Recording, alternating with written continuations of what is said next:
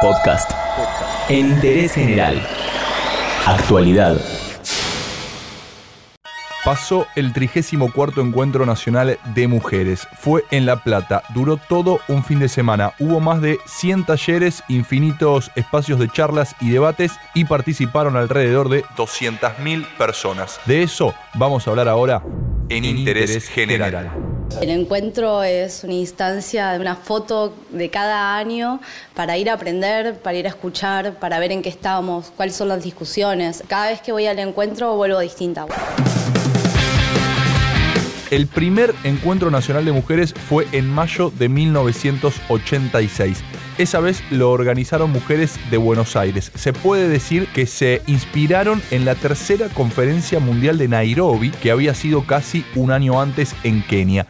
Algunas mujeres argentinas participaron de ese encuentro y al regresar comenzaron a organizarse y finalmente se autoconvocaron. Bien, estuvimos debatiendo eh, la cuestión de que se pudiera votar en los talleres porque es En total, aquella vez participaron mil personas, fue en Buenos Aires y el eje central del encuentro fue la situación de la mujer en Argentina y las estrategias para el cambio. Siempre analizado de distintos aspectos, por supuesto, identidad, violencia, educación, medios de comunicación, participación política, sexualidad, trabajo, familia y tiempo libre. Vinimos porque queremos que el aborto sea legal, porque queremos terminar con la violencia hacia la mujer.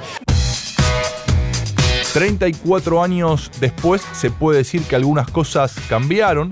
Una de las cosas que cambió justamente y para bien tiene que ver con la visibilización y la participación.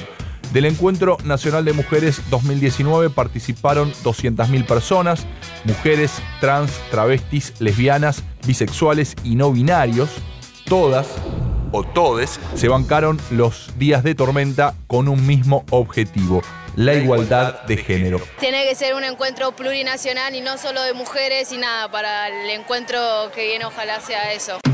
Esto realmente es algo increíble porque seguramente entre esa marea de personas había adolescentes y niñas marchando con aquellas 43 mujeres que hace más de tres décadas se animaron a generar en nuestro país este espacio para que todas visibilicen sus reclamos y exijan por sus derechos. Más allá de los actos en marco del encuentro, hubo dos marchas multitudinarias con la legalización del aborto y el fin de la violencia de género como principales estandartes. Hay aborto legal y eh, la separación de la Iglesia y del Estado en Francia, pero pienso que es una cuestión general de las mujeres, es, es por eso que estoy acá.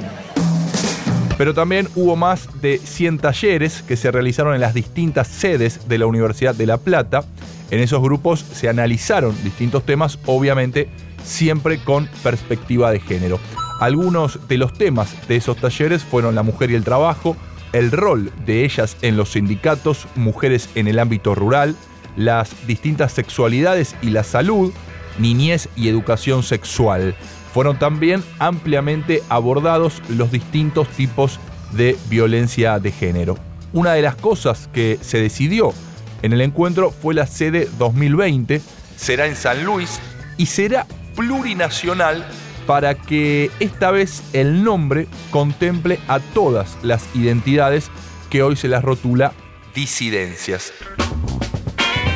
Entre miles de datos e historias de color que dejó el encuentro, uno destacado tiene que ver con que por primera vez en la historia hubo dos caravanas motoqueras para ir hasta el encuentro que fue en La Plata. En uno de esos grupos hubo 32 mujeres que fueron en moto, salieron desde Capital Federal y recorrieron la autopista hasta la ciudad de las Diagonales. Esto, lógicamente, no se les ocurrió de un día para el otro. Meses antes del encuentro ya comenzaron a reunirse y definieron todo, desde la posición de las motos, cómo irían y por supuesto el horario de partida pasó el 34 Encuentro Nacional de Mujeres, ya no pasa inadvertido. Hubo realmente de todo, participaron cientos de miles de personas y en interés general, aunque sea brevemente, te contamos algunas cosas de las que se vivieron en La Plata.